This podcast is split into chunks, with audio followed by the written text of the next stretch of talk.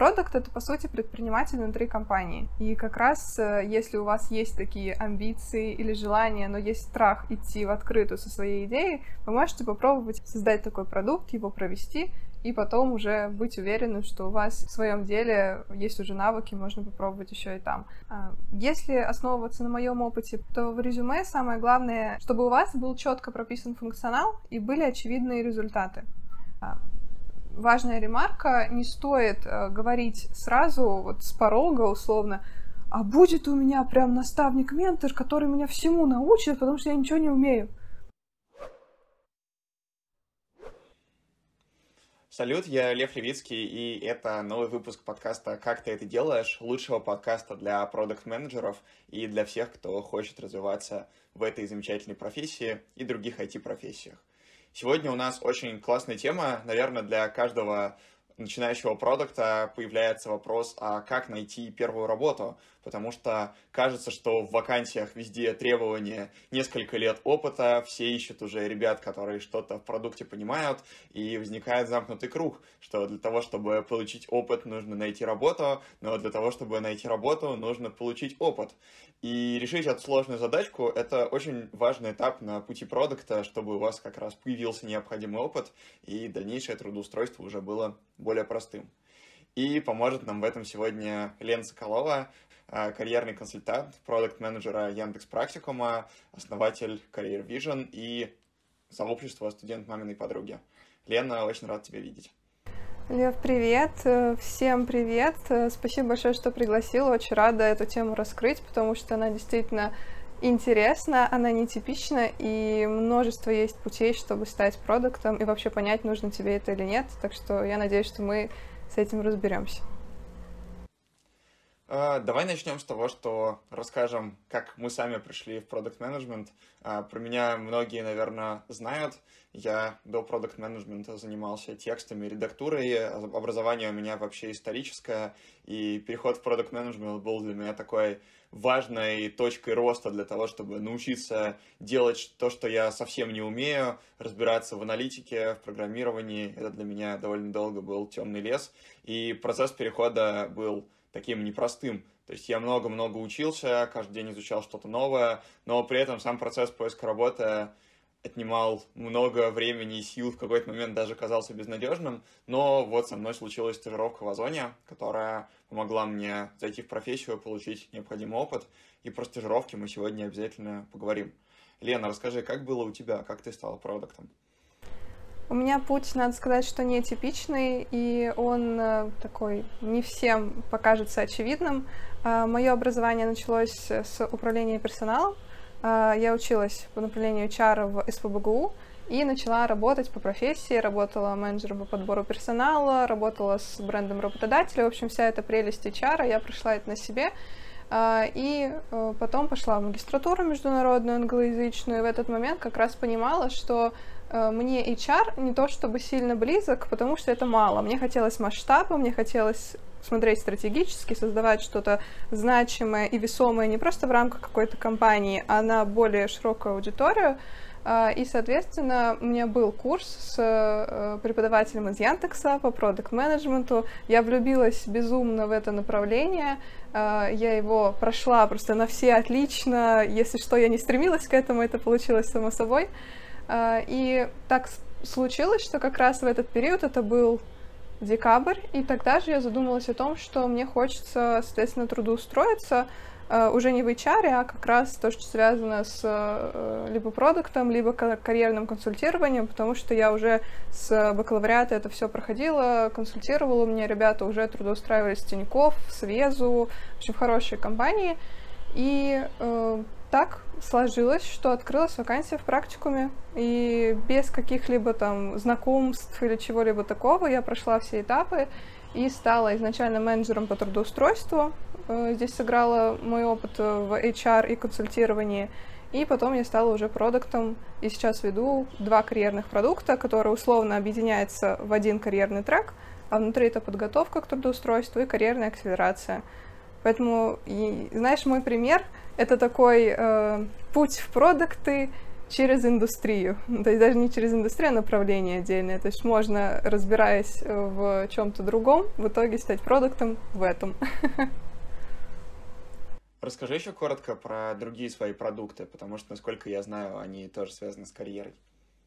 Да, спасибо, что спросил. Э, как я уже упоминала, я начинала консультировать еще когда училась на бакалавриате, и когда начала работать, я консультировала в частной практике и понимала, что запросов больше, чем я есть, и еще больше проблем у студентов. То есть студенты не понимают, кем они хотят быть, какую профессию выбрать, как использовать свои возможности по максимуму, что можно учиться за границей или ездить по обмену, что можно выигрывать гранты и классные стипендии. В общем, не знали очень многое и часто замыкались в рамках своего факультета.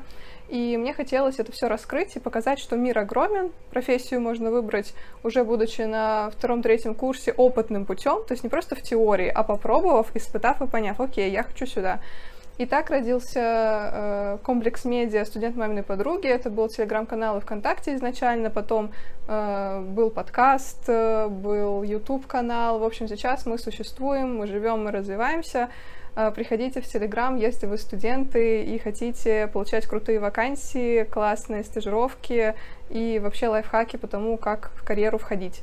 А, но потом, соответственно, появился дополнительный запрос, то есть ко мне уже стали обращаться более взрослые специалисты, не только студенты, а, с просьбами о том, как сменить профессию, как дойти до трудоустройства целиком, то есть не просто резюме составить, а вот от начала, от понимания того, кем ты хочешь стать, до непосредственного оффера. И так родился еще один проект, э, точнее даже не проект, это компания Korea Vision, э, который посвящен тому, чтобы помогать и поддерживать э, в карьерном росте. Чтобы не просто да, составить резюме. Это одна только составляющая. Тебе нужно понимать весь процесс и на каждом этапе себя чувствовать уверенно. И, собственно, там я помогаю, и моя команда, мы вместе помогаем э, проходить все эти этапы, выбирать профессию, реализовываться в карьере, как вы этого хотите, и дойти до оффера как можно быстрее. Поэтому сейчас я задействована по факту по трем направлениям. Это в практикуме, это в, соответственно, студент маминой подруги и в Korea Vision. Очень здорово. Э, сразу видно, что у тебя, правда, в этом большая экспертиза, поэтому очень здорово, что сегодня мы общаемся именно с тобой. А, интересно, что у нас с тобой такие разные пути в продукта. У тебя через HR и через индустрию, у меня через стажировку и огромное желание попасть именно туда. А из каких вообще направлений люди приходят в продукты? А, наши с тобой такие нестандартные пути Э, такое бывает у многих людей, или скорее это стандартная траектория через айтишку?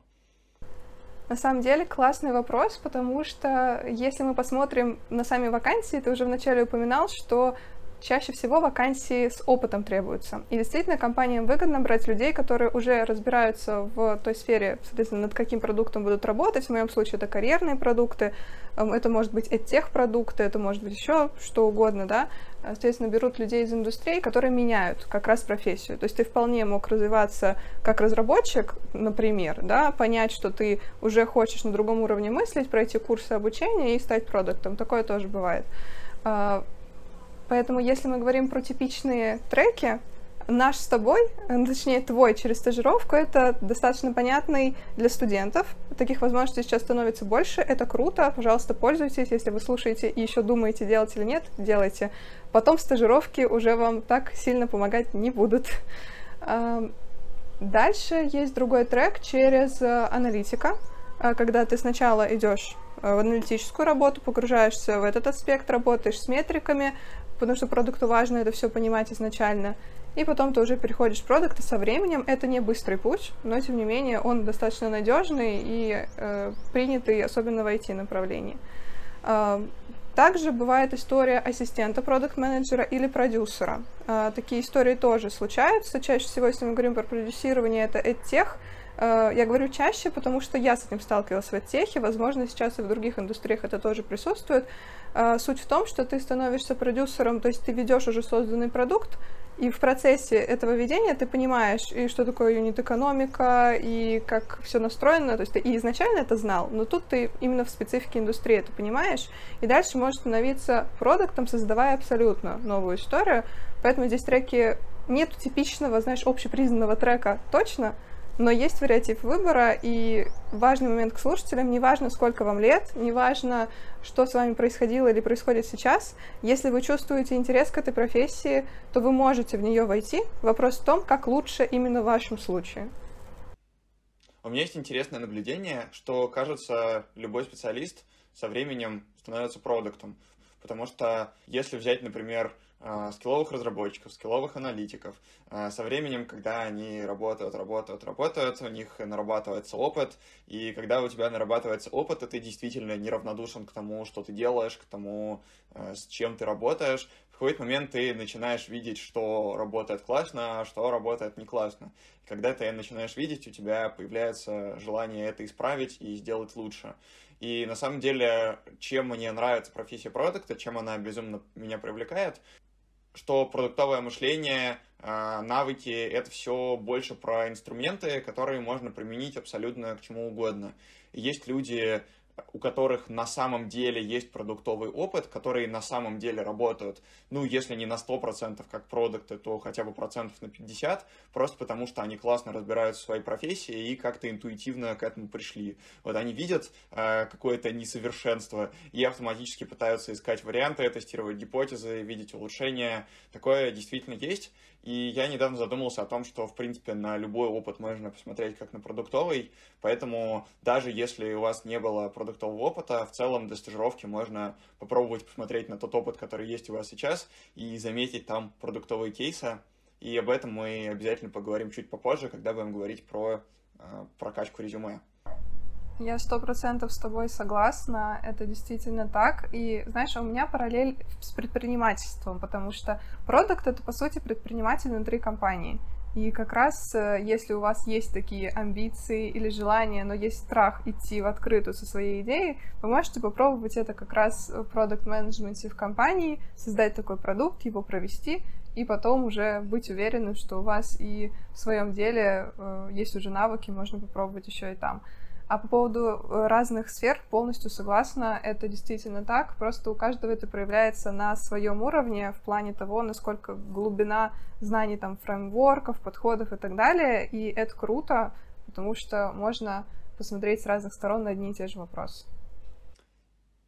Я вот очень хорошо помню момент, когда я четко решил становиться продуктом. Это была зима 2020 года. Мы с подругой сходили в кофейню, я ей что-то рассказывал, что вот у меня такие идеи для проектов, вот такая есть и такая есть. Мы с друзьями обсуждаем, э, но не знаем, как начать. И она мне говорит, вот, почитай про продукт менеджмент.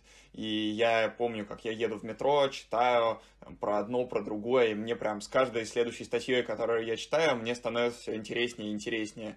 И я тогда проехал, по-моему, от парка культуры до Преображенской площади. Я вышел на Преображенской площади с четким ощущением, что я хочу стать продуктом вообще без вариантов.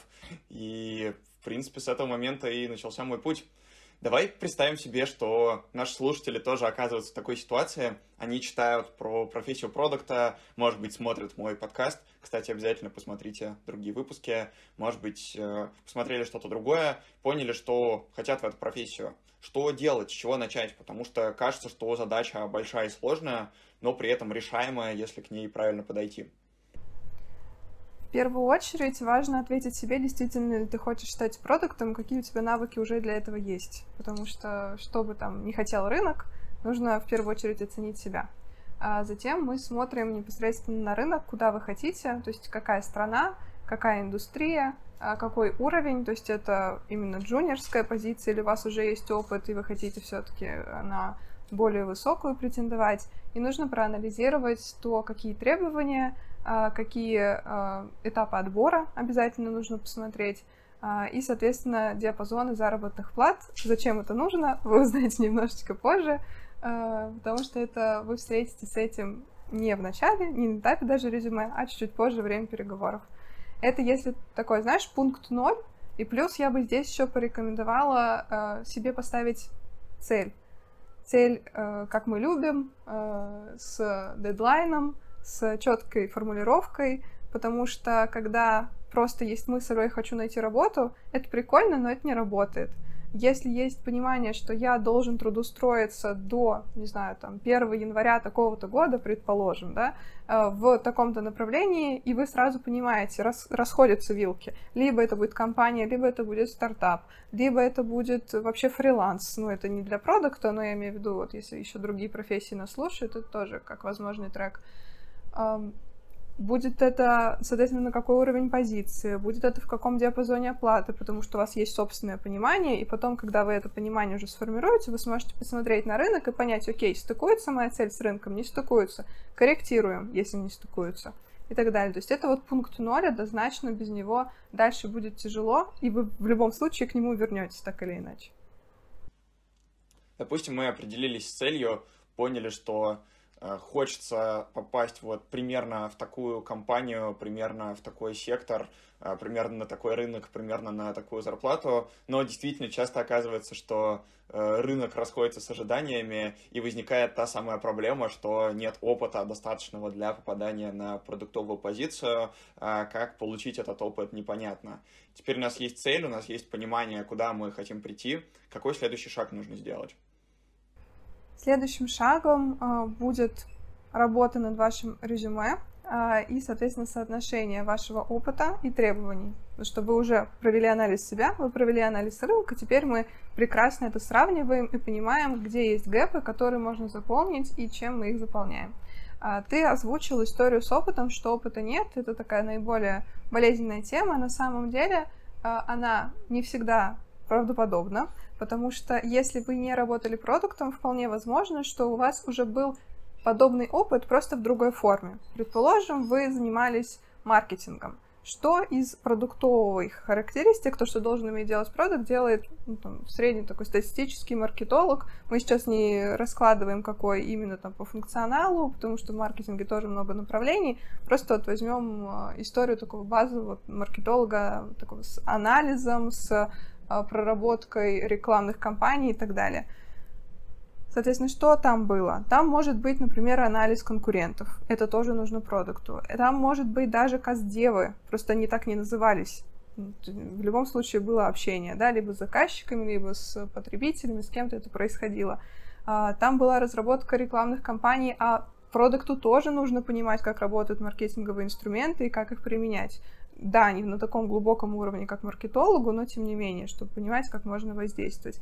И, соответственно, в резюме можно подсветить именно этот функционал, это именно эти задачи в вашем опыте работы, и окажется вдруг, вы сами удивитесь, когда это увидите, что опыт у вас есть. Да, он не в полном продукт-менеджменте, но он был в иной форме. Это могут быть также и проекты студенческие, если вы еще учитесь. Это могут быть также волонтерство и организация студенческих мероприятий. Там тоже есть ряд позиций, которые, в принципе, решают задачи продукта. Я сама в студенческое время организовывала большое количество мероприятий, и условно, когда ты председатель крупного форума, и ты создаешь, э, по сути, форум как продукт, потому что тебе и метрики нужно замерить, и понять, что хочет целевая аудитория, и запустить все соцсети, то есть ты, по сути, вот над всем этим курируешь. Это тоже сюда прекрасно может подойти.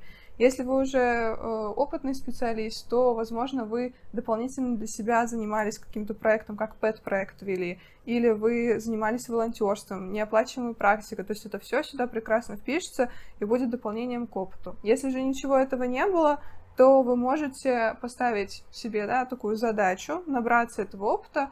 Его можно взять как из пэт-проектов, которые вы сами формируете со своими коллегами. Вот как Лев, ты сам говорил, что вот мы там с подругой ехали, я уверена, что вы там с друзьями что-то еще проектировали, что-то создавали. Вот прекрасная платформа, прекрасных возможностей, таких э, колоссальное количество.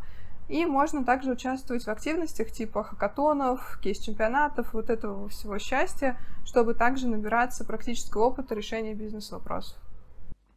Я тут, наверное, от себя еще хочу добавить, что, в принципе, почти в любой работе применим продуктовый подход. И если вы понимаете, что хотите стать продуктом и работаете пока еще на другой работе, вы вполне можете начинать применять в ней продуктовый подход прямо сейчас.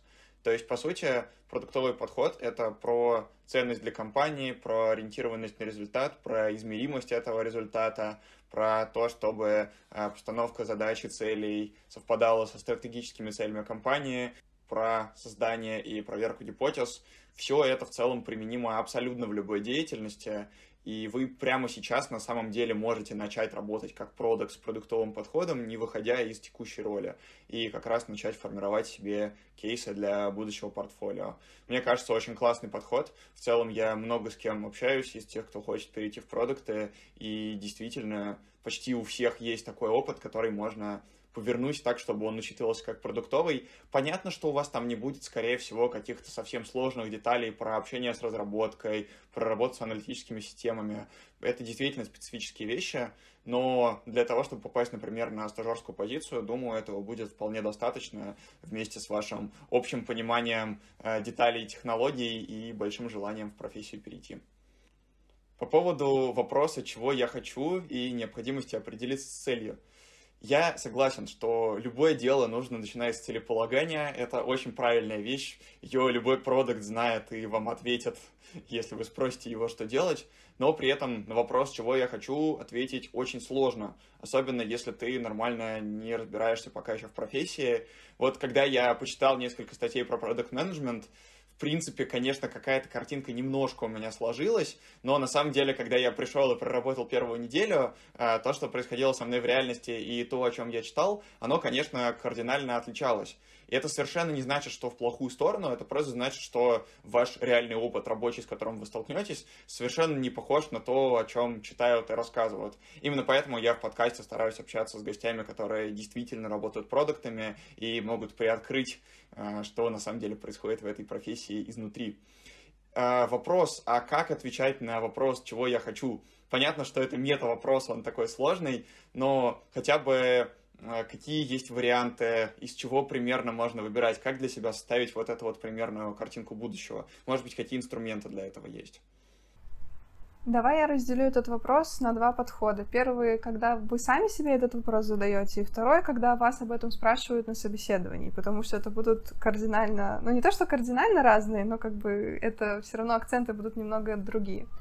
А, когда идет работа с собой, то мы, конечно же, в первую очередь смотрим, как я уже говорила, на навыки, то, что у нас есть, а, и, соответственно, на наш опыт, который был на практике. Что вам нравилось делать, что вам не нравилось делать, в чем вы чувствовали себя реализованным.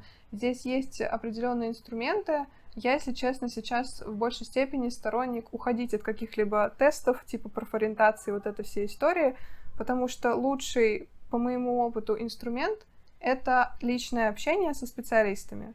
Когда ты видишь человека, который уже реализовался в профессии или реализовывается сейчас, то есть он на пути, и он горит этим, и ты к нему приходишь и говоришь, привет, пожалуйста, расскажи мне, а что ты делаешь, а почему тебе нравится, а что тебе не нравится, а с чего ты начинал, а что ты читал, а что ты смотрел.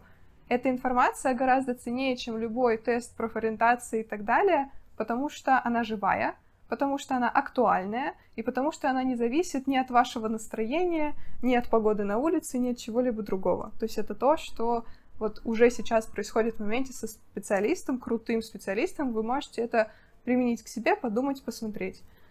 Еще очень классно, если вы ходите на профильные конференции и мероприятия. Это могут быть и карьерные недели, они проходят как для студентов, так и для взрослых специалистов. Если вы ходите на тематические конференции именно по профессии, которая вам интересна, на нетворк встречи, и там вы не только знакомитесь с этими людьми вживую, но и слушаете про тенденции, которые сейчас происходят в этом направлении. И вы для себя сразу анализируете. Вы не просто туда ходите и смотрите, боже, какие классные люди, они классные, я не сомневаюсь. Но вы смотрите для себя с прагматической точки зрения. Окей, мне это интересно, я хочу в этом еще больше разобраться. А вот так я бы смог сделать, а как бы я это решил? То есть вот максимально погружаться и реально активно задавать себе вопросы и рефлексировать на эту тему. Ну и уже в процессе этого, конечно же, плюсом будет вот та практика, которую мы с тобой уже разбирали, и хакатоны, там, и кейс-чемпионаты, и просто свои проекты, потому что тогда вы ручками попробуйте, что вообще происходит, вам это нравится, не нравится, возможно, вы поймете, что это не совсем то, или вы поймете, какой из треков входа в профессию вам больше подходит. Потому что мы уже с тобой назвали три или четыре варианта, и можно, соответственно, просто на себе испытать, что вам подходит больше, потому что универсального решения, типа того, что все продукты сначала аналитики. Я живой пример, что нет. Э, ты живой пример, что нет. То есть таких примеров достаточно много, и важно не зацикливаться на одном, а посмотреть, что реально вам подходит. Это если мы говорим про историю самоанализа. Если мы говорим про собеседование, то туда вы уже должны прийти прокачанными и подготовленными через вот тот анализ, который мы проговорили. Анализ себя, анализ рынка труда. И если вам задают вопрос, чаще всего его формулируют как либо что ты хочешь получить от этой работы, этой стажировки, либо кем ты себя видишь там через год нашей там стажировки, ну то есть вот что-то с этим связано. Здесь важно проанализировать рынок, да, то, что мы уже сказали. И если вы говорите о своем карьерном росте, вы хотите это озвучить, что я хочу быть там, лучшим профессионалом. Вот слово «лучший» и «профессионал» — это классно, но ничего не значит, оно неизмеримо, оно непонятно. Э, все продукты поперхнулись нервно рядом с нами. Э, что должно быть? Должно быть объективное понимание ситуации, что, окей, предположим, вы только стартуете. Я понимаю, что сейчас у меня недостаточно опыта именно в продукт менеджменте. Я хочу реализовать и прокачать такие-то, такие-то навыки, вы сами определяете, чего вам не хватает — Э, я понимаю, что на данной позиции я смогу э, поработать над таким-то, таким-то продуктом, если вам это озвучивают, а чаще всего вы уже к концу собеседования знаете, с чем вы будете работать. Э, и я, соответственно, вижу в себе потенциал, вижу интерес над этим поработать, прокачаться, чтобы вот в течение там, этой стажировки или этого года выйти на качественные метрики достижения результатов, которые передо мной поставлены, и чувствовать себя вот уверенно в этой сфере, реализовываться и, соответственно, доносить, реализовывать цели и показывать высокие результаты. То есть вы не говорите по факту тоже конкретно, что я через год стану синьором, потому что вы не знаете, вы не знаете свой темп, вы не знаете грейды в компании, вы честно не можете это знать, вы можете по знакомым что-то услышать, да, или иногда на сайте это представлено, вот иерархия, как расти. Но по факту вы не можете этого гарантировать. Э, я общалась с работодателем буквально вчера с IT-компанией, и я спрашивала, почему не берете соискателей? У меня несколько студентов к ним не прошли с практикума. Я спрашиваю, ну почему? Говорят, знаете, это не только ну, вот к вашим касается, это в принципе. Соответственно, кто к нам приходит, ошибка бывает такая, что спрашивает, как, ну вот, чего ты хочешь, какой карьерный рост у тебя, чего ты ожидаешь. Я хочу через полгода выйти на зарплату 100 тысяч плюс. Классная мотивация, да? Вот просто отличный план. Это не про задачи, это не про свой результат, это про деньги. То есть человек никак не соотносит в своей голове э, то, что ему нужно прокачать навыки, чтобы получать больше. И вот такую ошибку, пожалуйста, точно не допускайте. Э, анализируйте и грамотно формулируйте свою позицию. Да, я тут на собеседовании в какой-то момент сказал, что хочу стать синером через год. Все поржали, было смешно. Вот. Давай еще немножко детальнее остановимся на резюме. Э, резюме такая штука хитрая, потому что, в принципе, даже если у вас есть прекрасный опыт, очень важно грамотно его представить. Я это очень хорошо понял на собственном опыте. У меня в какой-то момент был у самого период поиска работы, и до поры до времени у меня было резюме составлено одним образом, и оно почти не вызывало никаких откликов на него. Я откликался на вакансии, чаще всего мне ничего не отвечали или отказывали, и конверсия в приглашение была очень-очень-очень маленькой. Я предпринял несколько шагов, э, посмотрел на примеры успешных резюме, пообщался с моими друзьями-продуктами, с умными людьми, даже сходил на карьерную консультацию. Э, Все это помогло мне очень хорошо прокачать резюме, и в результате конверсия стала в разы выше, то есть меня стали приглашать почти на все, на что я откликаюсь. И это, конечно, было для меня абсолютно удивительно, потому что пока я откликался с моим старым резюме, и мне раз за разом отказывали, я был уверен, что это со мной что-то не так, что вот у меня недостаточно опыта, что вот я недостаточно подхожу для этой вакансии, что вот я недостаточно хороший продукт, и мне отказывали раз за разом, я думал, что, ну, все, какие-то у меня карьерные перспективы теперь абсолютно туманные, непонятно, что со мной будет. А всего лишь сделав несколько простых действий, ну, какие-то чуть более простые, какие-то чуть более сложные, я в разы увеличил конверсию на резюме, и стало понятно, что просто этап резюме такой сложно проходимый, потому что на этапе резюме HR очень быстро на него смотрят, и очень быстро нужно на него произвести впечатление, дать всю полезную информацию о себе. Вот э, дай, наверное, несколько рекомендаций, как делать классное резюме для того, чтобы оно проходило вот этот вот фильтр HR, когда он несколько секунд смотрит на резюме и принимает решение, а пригласить дальше соискателя или не пригласить. Я тебе дам даже в подкасте инсайдерскую информацию. В декабре проводила исследование, общалась с 11 работодателями. Это крупные компании, там и Яндекс, Яндекс.Гоу, и Газпром, и Самолет. В общем, такие крупные игроки. Как раз по поводу того, на что они смотрят в резюме, смотрят ли они сопроводительное письмо и так далее. А, если основываться на моем опыте плюс этом исследовании, то в резюме самое главное, если вы хотите именно трудоустроиться, очевидно, невероятно, это опыт работы, чтобы у вас был четко прописан функционал и были очевидные результаты. В чем ошибка сейчас? Э, я провожу консультации, в том числе по резюме, и сегодня вот буквально утром уже 6 резюме просмотрела. В чем там ошибки? Ошибки в том, что функционал уже люди знают, что надо писать, то есть вы пишете, там, где вы работали, и пишете, что вы делали по пунктам. Это уже мы все понимаем. Но результаты не пишет никто практически. Это исключительные вот э, те, кто сходили на консультацию, те, кто понимает, как это формулировать, те, кто уже... Послушали наш подкаст, конечно. Да, да, да, пожалуйста, возьмите себе на заметку. Результаты — это сила, главное это грамотно сформулировать, потому что вы все-таки претендуете, в данном случае мы говорим про позицию продукта, результаты из разряда «собрал сайт» — это не результат, это факт. Результат — это как это повлияло на какие-либо метрики. И вот тут начинаются проблемы, потому что мы не понимаем, какие метрики брать, откуда их, э, как оно все связано. Э, и вот здесь это самая большая боль. Вторая боль — это навыки, потому что э, наша русская душа хочет богатства, чтобы было все и сразу, и побольше, 10-20 э, навыков всего вместе, и э, золотой треугольник HR, стрессоустойчивость, пунктуальность, исполнительность, а еще 4, 4 коммуникабельность. Все, если у вас это есть, пожалуйста, забудьте о существовании этих слов. Их не существует, их нет. А поясню почему. Они никак не измеримы, и я никак их не проверю, пока с вами не поработаю. То есть то, что вы пунктуальны, я это могу проверить на этапе собеседования, чтобы не опоздали, но это может быть э, ошибкой, потому что есть отклонения, есть... Не, ну, вдруг вы всегда опаздываете, а вот тут повезло, вы пришли вовремя.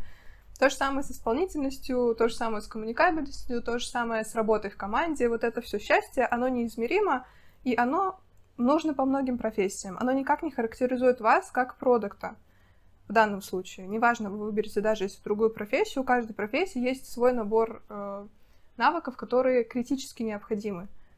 И я очень вас прошу, если вы сейчас смотрите на свое резюме и понимаете, что там добротный такой блок из 20 навыков, которые все любимые, все хорошие, они действительно классные, они действительно ваши, никто у вас их не отберет, но HR, чтобы быстро понять, что вы ему подходите и отдать вас на следующий этап, нужно увидеть 5-8, максимум 10. Лучше вот 8, 5, не больше.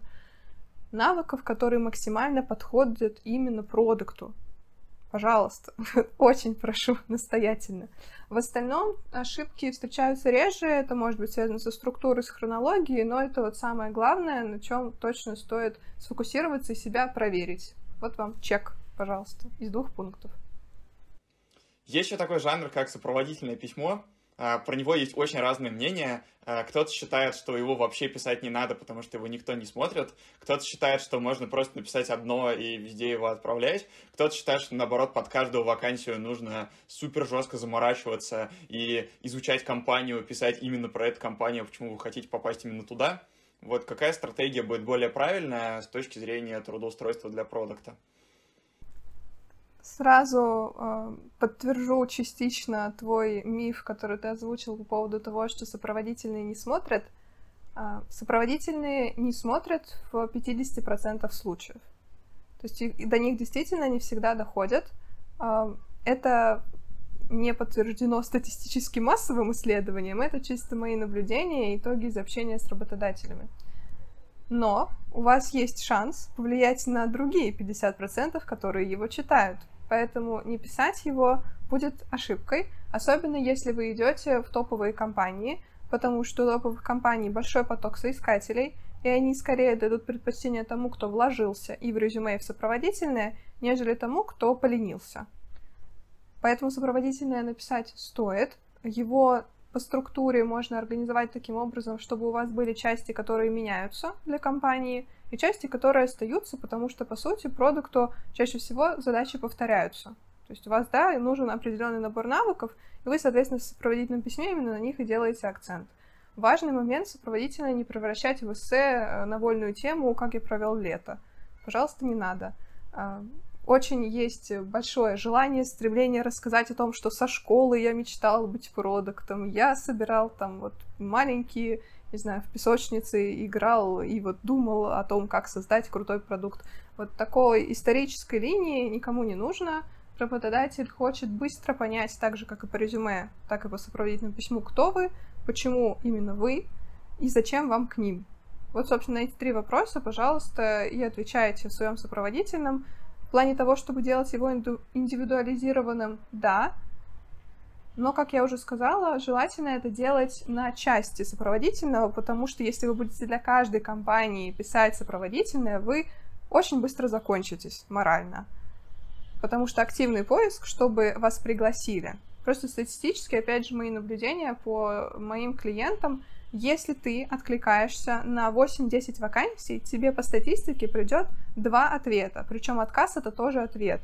Соответственно, если вы хотите получать приглашение, то вам нужно минимум 2-3 раза в неделю откликаться на 8-10 вакансий каждый день. Ну, в плане вот эти 2-3 дня, которые вы выбрали. Это большой поток. Это по 20, 25, 30 вакансий в неделю.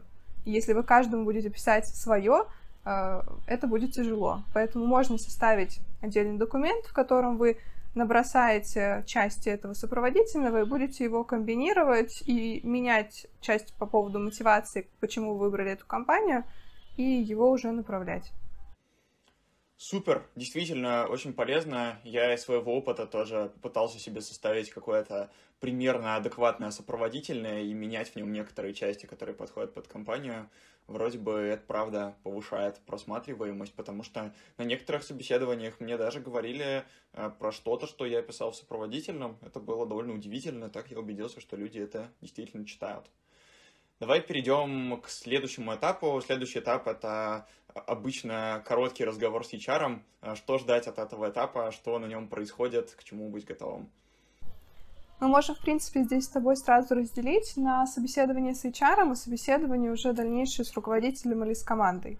Потому что, по сути, они близки, но они различаются по как раз э, моменту подготовки. К общению с HR особо сильно готовиться необходимости нет, потому что это будут общие вопросы на адекватность и на проверку того, насколько ваши навыки и опыт соответствуют тому, что написано в вакансии. HR не разбирается глубоко в конкретном продукте или индустрии. Он просто вас спрашивает о том, э, где вы учились, что вы знаете, работали ли вы вот с этим, а точно у вас было ли так, а почему вы хотите к нам. Там на самом деле вопросов достаточно много. У меня есть целый гайд на эту тему, как подготовиться со списком там, по-моему, у меня более 50 вопросов, чтобы можно было себя потренировать.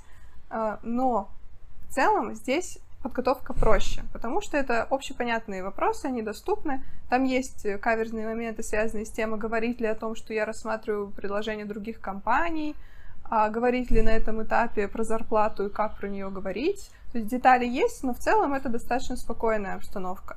То, что касается собеседования с руководителем, здесь уже пощады не ждите. Тут уже будут кейсы, тут уже будут реальные задачи, и проверка в деле в полях условно. То есть вам не дадут сразу метрики пересчитать, чтобы вы все сломали, не знаю, в этом продукте, но вас могут попросить, например, спроектировать, как вы будете работать над этим продуктом, объяснить каждый этап, проанализировать метрики, выдать, почему это так, а не иначе, а, предложить э, какое-то решение или предложить даже, может быть, посмотреть на сайт и сказать, а что с ним не так, потому что это тоже один из каналов воздействия на целевую аудиторию. То есть здесь вариантов множество. Лев, вот поделись своим, какие у тебя были э, разговоры с руководителем, как тебе прошло?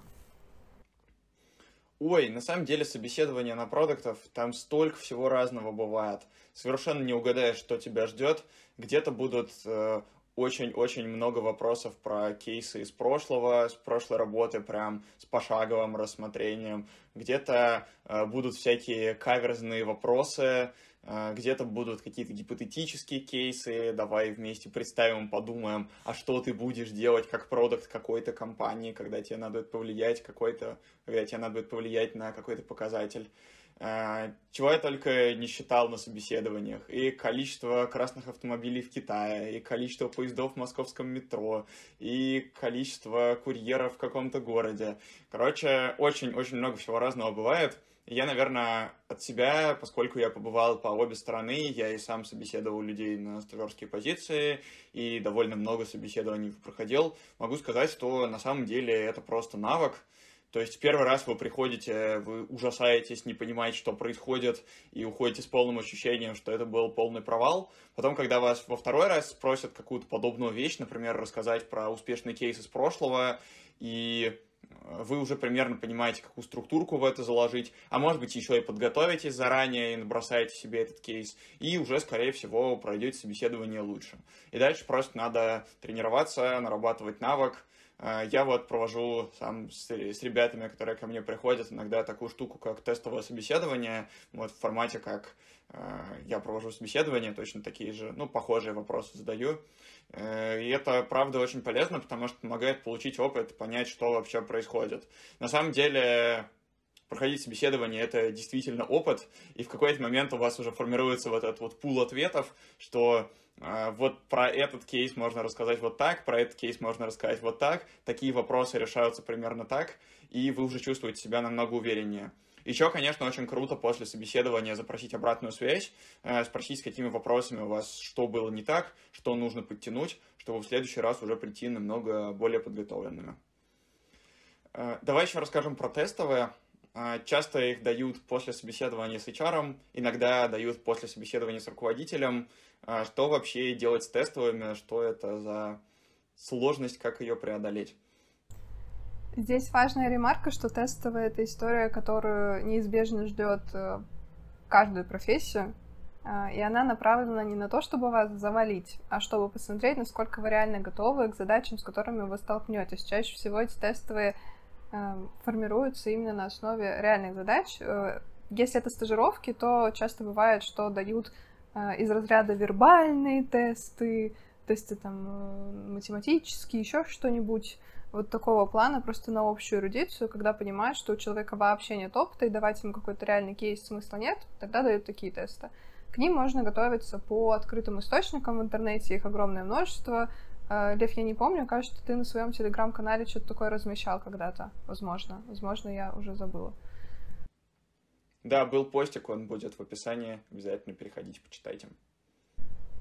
Если это касается уже более опытных специалистов, или вы идете не на стажировку, а на полную ставку, то, скорее всего, тестовое задание будет связано непосредственно с рабочей задачей. Это будут кейсы с описанием того, что вам делать. Вот уже мы, когда про собеседование говорили, перечисляли возможные варианты, что это может быть и решение точечной задачки, там по метрикам разложить, это может быть и как раз построение всего процесса, соответственно, всего пути. А, и здесь э, важно не пытаться ответить однозначно, а показать логику своих рассуждений. Потому что руководитель, нанимающий менеджер, он хочет понимать, даже если вы сделали ошибку, почему вы ее сделали. Вы ее сделали просто, не знаю, калькулятор не так посчитал, или у вас логика рассуждений была абсолютно не такой.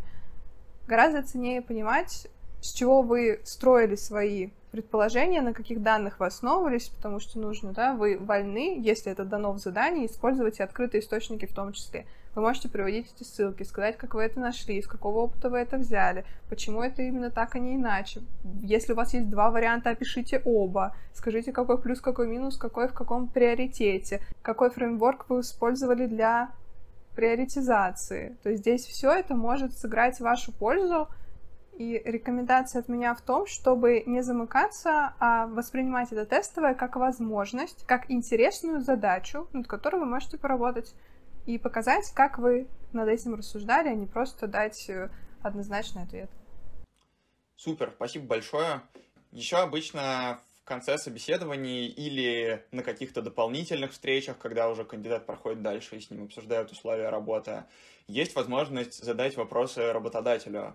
И часто многие этой возможностью пренебрегают, потому что э, сначала тебя 50 минут мучают вопросами, а потом у тебя 10 минут, ну, спроси что-нибудь, думаешь, о, боже мой, скорее отстаньте от меня, пожалуйста, э, я и так старался изо всех сил, чем мне еще у вас спрашивать. А вот что спросить у компании мне?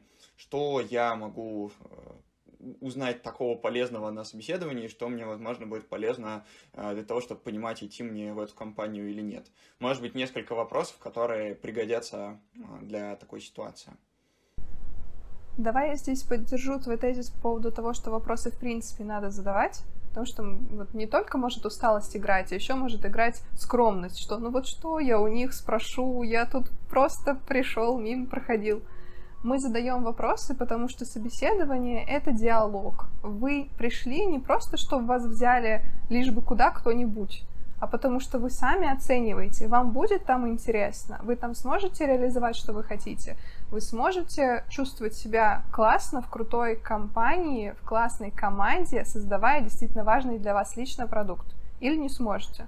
И как раз для этого вопросы задаются. Соответственно, логически мы можем вывести какие вопросы. Вопросы про а, возможности обучения. Если вы только пришли, конечно же, вам важно, есть ли ментор, есть ли возможность э, пройти курсы внутри компании, а, как вообще проектируется вот процесс стажировки, если вы идете на нее. То есть там обычно есть программа, вы, возможно, что-то по ней не совсем поняли.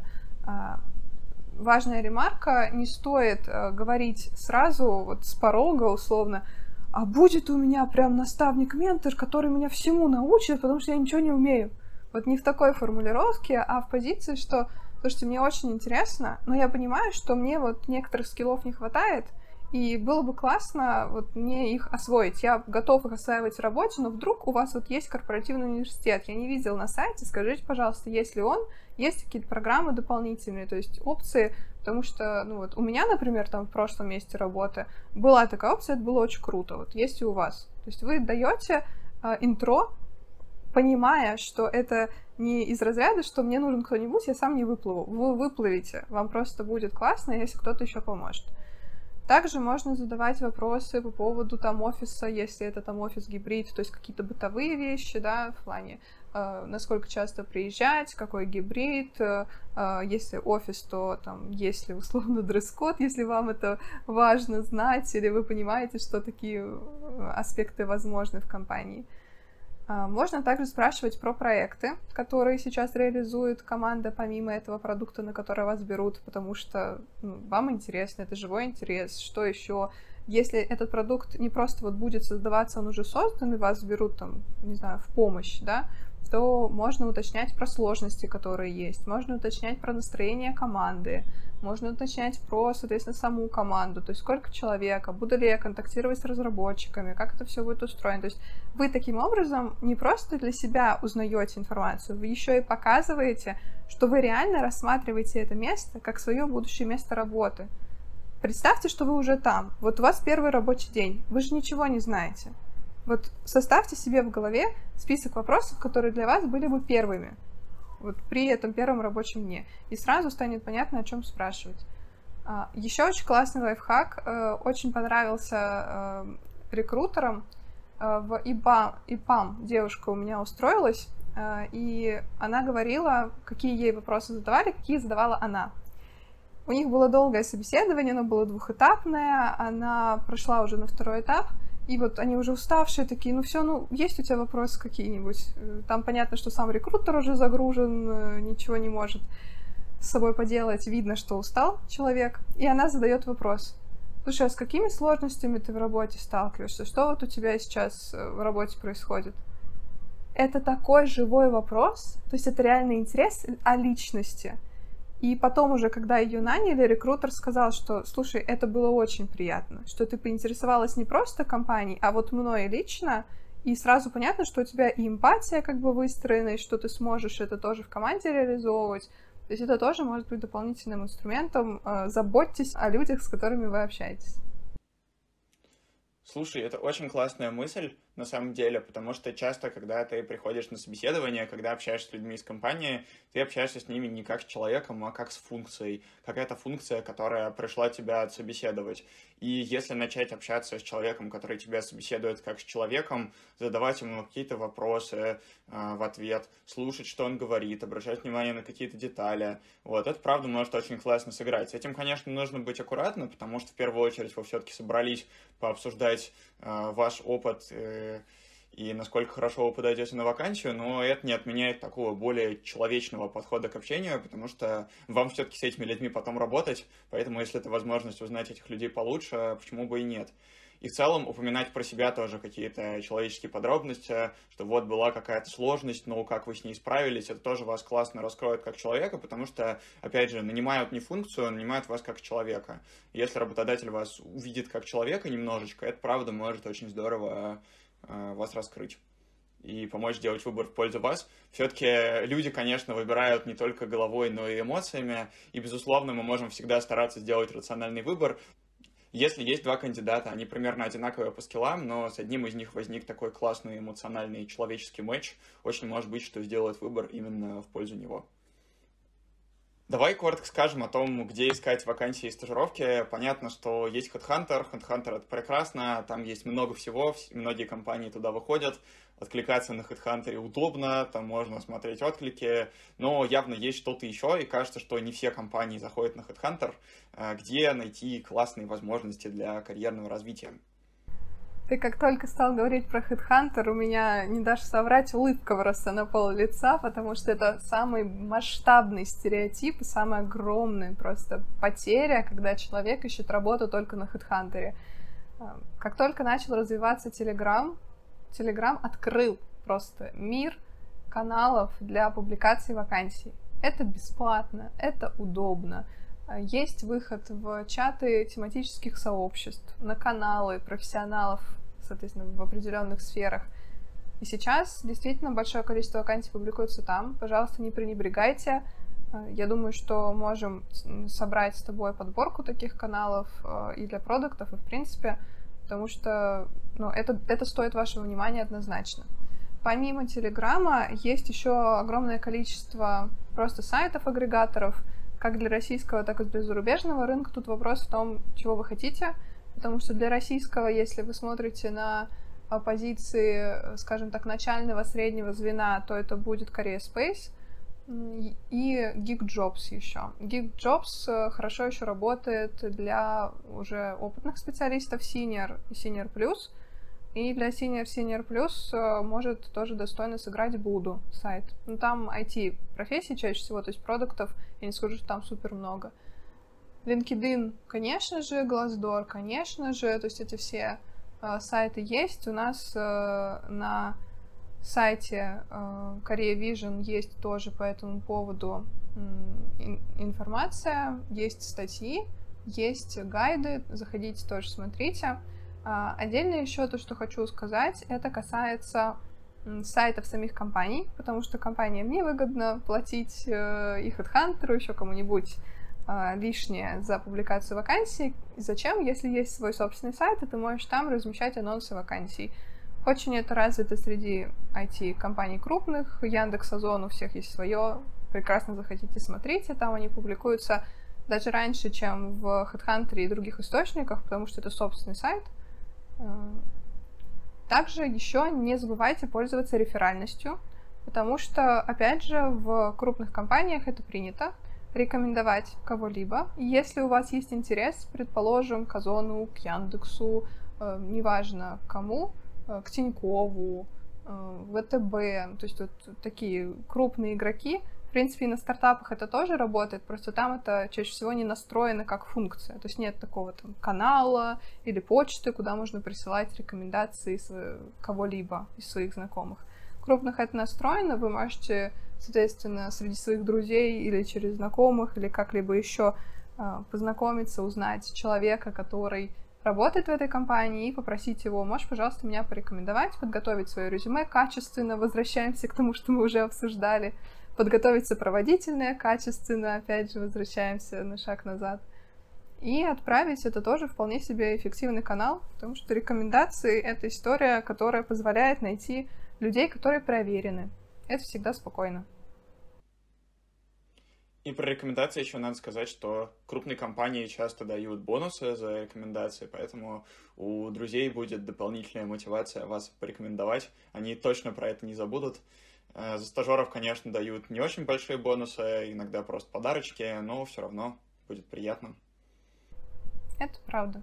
Э, и по поводу рекомендаций я бы хотел сказать, что на самом деле решает нетворк, потому что все-таки продуктовая тусовка большая, но при этом довольно узкая. Все плюс-минус понимают, кто где, э, где какая культура, у каждого более-менее опытного продукта есть много знакомых из других компаний, поэтому если вы хотите стать продуктом и, например, ищете стажировку или начальную позицию, просто общайтесь с людьми и говорите всем, вот я хочу на начальную позицию, я пока не умею то-то и то-то, не очень много, зато я классный и замотивированный, у меня есть вот такие-то кейсы. Если вы всем про это будете рассказывать, у людей будет откладываться в голове, что вот есть такой прекрасный замотивированный человек, которого можно будет при случае э, кому-нибудь куда-нибудь порекомендовать. И это может очень классно для вас сработать. Ну и в целом нетворк это замечательно и для вашего дальнейшего профессионального роста. Потому что у меня было такое, что я на начальном этапе э, знакомился много с женами и стажерами. Сейчас мы все подросли до медловского, middle плюс уровня. И это правда такая сеть контактов, которая уже помогает и профессиональным опытом, какими-нибудь секретиками, лайфхаками, чем-то поделиться, обменяться. Это правда очень полезно. Я здесь можно сразу ремарочку вставлю по поводу как раз общения. Подготовьте, пожалуйста, самопрезентацию. На минуту, максимум на полторы рассказа о себе, чтобы это не было из разряда «я очень хочу быть продуктом, ничего не умею, но хочу», а чтобы вы грамотно преподнесли свой опыт, расставили навыки, что вы уже умеете, как ты вот упомянул, сказали о том, над чем вы хотите работать, подсветили это, объяснили, и таким образом дали человеку полную картинку, что вы не просто классный, потому что вы сказали, что вы классный, а вы классный, потому что у вас опыт очень комплексный и есть мотивация. А мотивация дорого стоит. И, наверное, еще скажу, что если у вас есть сомнения идти начинать пробовать работать, например, на стажировке или на начальной позиции в стартапе, или, например, пойти на какое-то время куда-то поучиться на продукта. Если есть такой выбор, честно говоря, стажировка и опыт работы даст вам в разы больше полезной информации, чем учеба. Э, потому что любое образование очень классно происходит, когда оно для чего-то, когда есть цель. И на самом деле, если вы придете, увидите, что у вас какой-то навык немножко провисает, вам волей-неволей придется его подтягивать, у вас просто будет на это намного больше мотивация. Я за два месяца стажировки продуктом в Озоне узнал больше, чем я читал про продукт вообще весь последний год. Поэтому это, правда, супер полезно. Очень рекомендую про это подумать. Это, знаешь, у меня будет еще вторая звездочка и под этот пункт по поводу обучения, что если вы выбираете и вы все-таки склоняетесь к обучению, то выбирайте обучение, в котором есть практика, которая даст вам пэт-проекты и которая даст вам возможность сразу это попробовать. Конечно, самообразование — это история, которая сто процентов помогает, и ее оставлять никогда не нужно. Я буквально утром сегодня, э, после того, как посмотрела резюме, включила себе лекцию от э, продуктов и посмотрела. Это очень стимулирует мозг работать и смотреть по-новому. Это никогда не будет лишним, но вот практика, которую сказал Лев, я действительно подтверждаю, что это супер ценно, но есть уже сейчас и на рынке теха образовательные курсы, которые дают эту практику. Поэтому, в принципе, вы можете и таким путем последовать, если вы еще боитесь выходить прямо в рынок. Так тоже можно, и тут нет универсального решения. Смотрите по своим ощущениям, по своей внутренней готовности. Это самое главное. Давай перейдем к последнему этапу. Вот, допустим, наш прекрасный кандидат прошел все эти перипетии, сходил на собеседование, сделал тестовое, перед этим собрал резюме, написал сопроводительное, и в итоге получил один или несколько офферов. Что происходит дальше? А, как выбрать и какие первые шаги сделать в компании, к чему нужно быть готовым, чтобы классно туда влиться и дальше вместе с этой компанией развиваться? Это классный вопрос, потому что мало кто задумывается о том, что будет после того, как ты получишь офер. Все как-то думают до, а там потом тоже жизнь есть вообще-то. Конечно, в первую очередь важно дать себе время на то, чтобы ты адаптировался — и не рваться, сделать все за всех и понять, что ты, показать точнее, что ты лучше все понимаешь, и все, кто до тебя работали, все делали не так. Вот этого, пожалуйста, анти, анти-рекомендации, вот так не надо. Как надо. Нужно, конечно же, познакомиться с командой, нужно, конечно же, разобраться в задачах, которые стоят перед тобой, и обязательно инициировать, если этого не произошло изначально, то самому взять ответственность и поговорить с руководителем, с HR по поводу своего собственного карьерного трека. Если ты на стажировке, чаще всего это уже проработано. Когда ты приходишь как специалист э, в найм, на полную занятость имею в виду, то бывают случаи, когда на это нет времени. То есть вот горит задача, нужен специалист, тебя сразу бросают и говорят, работай. Ты сначала вливаешься, врываешься в это все, такой, да, я могу, я молодец. Проходит месяц, проходит два, а ты не понимаешь, что дальше с тобой будет, потому что задачи так и не заканчиваются, а развития никакого нет. Чтобы этого не было, важно самому понять, к чему ты идешь, и это выстроить вместе с руководителем, исходя из знаний, которые у него есть по инфраструктуре компании, потому что ты только пришел, ты не знаешь, какие правила, как часто проходит ревью, как часто проходят фидбэк-сессии, возможно, введена оценка 360, возможно, еще какие-либо HR-инструменты, Нужно узнать об этом, нужно узнать о периодичности, нужно поставить свои собственные цели, нужно определиться с метриками, какой дате что ты должен выполнить. И, соответственно, это реализовывать. Потому что когда будет ясность, она будет и у тебя, и у руководителя, и у HR, и потом будет меньше вопросов, и ты избежишь разочарований. Супер. Я еще, наверное, от себя добавлю, что обычно стажировка имеет какой-то ограниченный срок, и обычно по истечению стажировки принимается решение, брать вас в штат или не брать. Поэтому очень здорово в самом начале поговорить с руководителем и сказать, вот, дорогой руководитель, мы знаем, что у меня, например, будет стажировка три месяца, а после нее будет приниматься некое решение, брать меня в штат или нет. И расскажи мне, как ты будешь через эти три месяца принимать решение что мы можем вместе сделать для того, чтобы это решение было положительным, как ты будешь оценивать мою работу, каких результатов ждешь через эти три месяца, какие, исходя из этого, мы можем результаты поставить на окончание первого месяца, на окончание второго месяца, чтобы проверить, что мы не сбились с пути и идем именно туда, куда хотим. А, во-первых, Многие, наверное, боятся, что руководитель скажет такой, да нет, что за бред вообще, что меня человек грузит, он вон только пришел. Но наоборот, это показывает вашу заинтересованность, во-первых, в дальнейшем развитии, во-вторых, осознанность по поводу своего карьерного трека. И эти вопросы будут полезны и для руководителя, и для вас. Это очень будет классно проговорить. У меня для всех гостей моего подкаста есть небольшой блиц. Задам тебе несколько коротких вопросов три суперсилы, которые помогают тебе двигаться вперед? Я думаю, что это целеполагание, это упорство и это структурность, системность. Супер. Лучшее решение, которое ты приняла за последний год?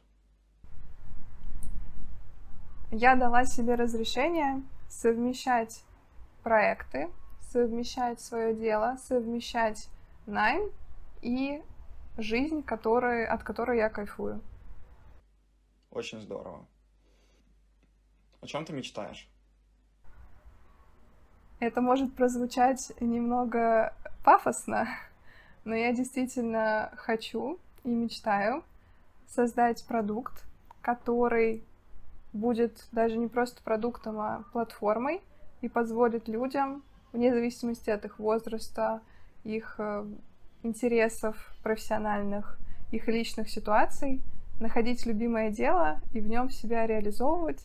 Сейчас я это уже начала делать в рамках менеджмента и IT, но я стремлюсь к тому, чтобы поставить это на рельсы и потом уже расширяться. Что бы ты сказала себе 18-летней? Действуй, анализируй и понимай, что тебе нравится в моменте. Плюс не бойся пробовать. Вот это самое главное. Тестируй гипотезы. И последний вопрос, что важно? Важно делать то, что ты любишь, потому что когда ты это делаешь, ты можешь делиться этой любовью с другими и помогать другим делать свое любимое дело и запускать эту цепочку дальше. И это замечательно. Будем потихоньку заканчивать. А, я напомню, что это был подкаст «Как ты это делаешь», лучший подкаст для продуктов и для всех, кто хочет развиваться в этой замечательной IT-профессии и других IT-профессиях.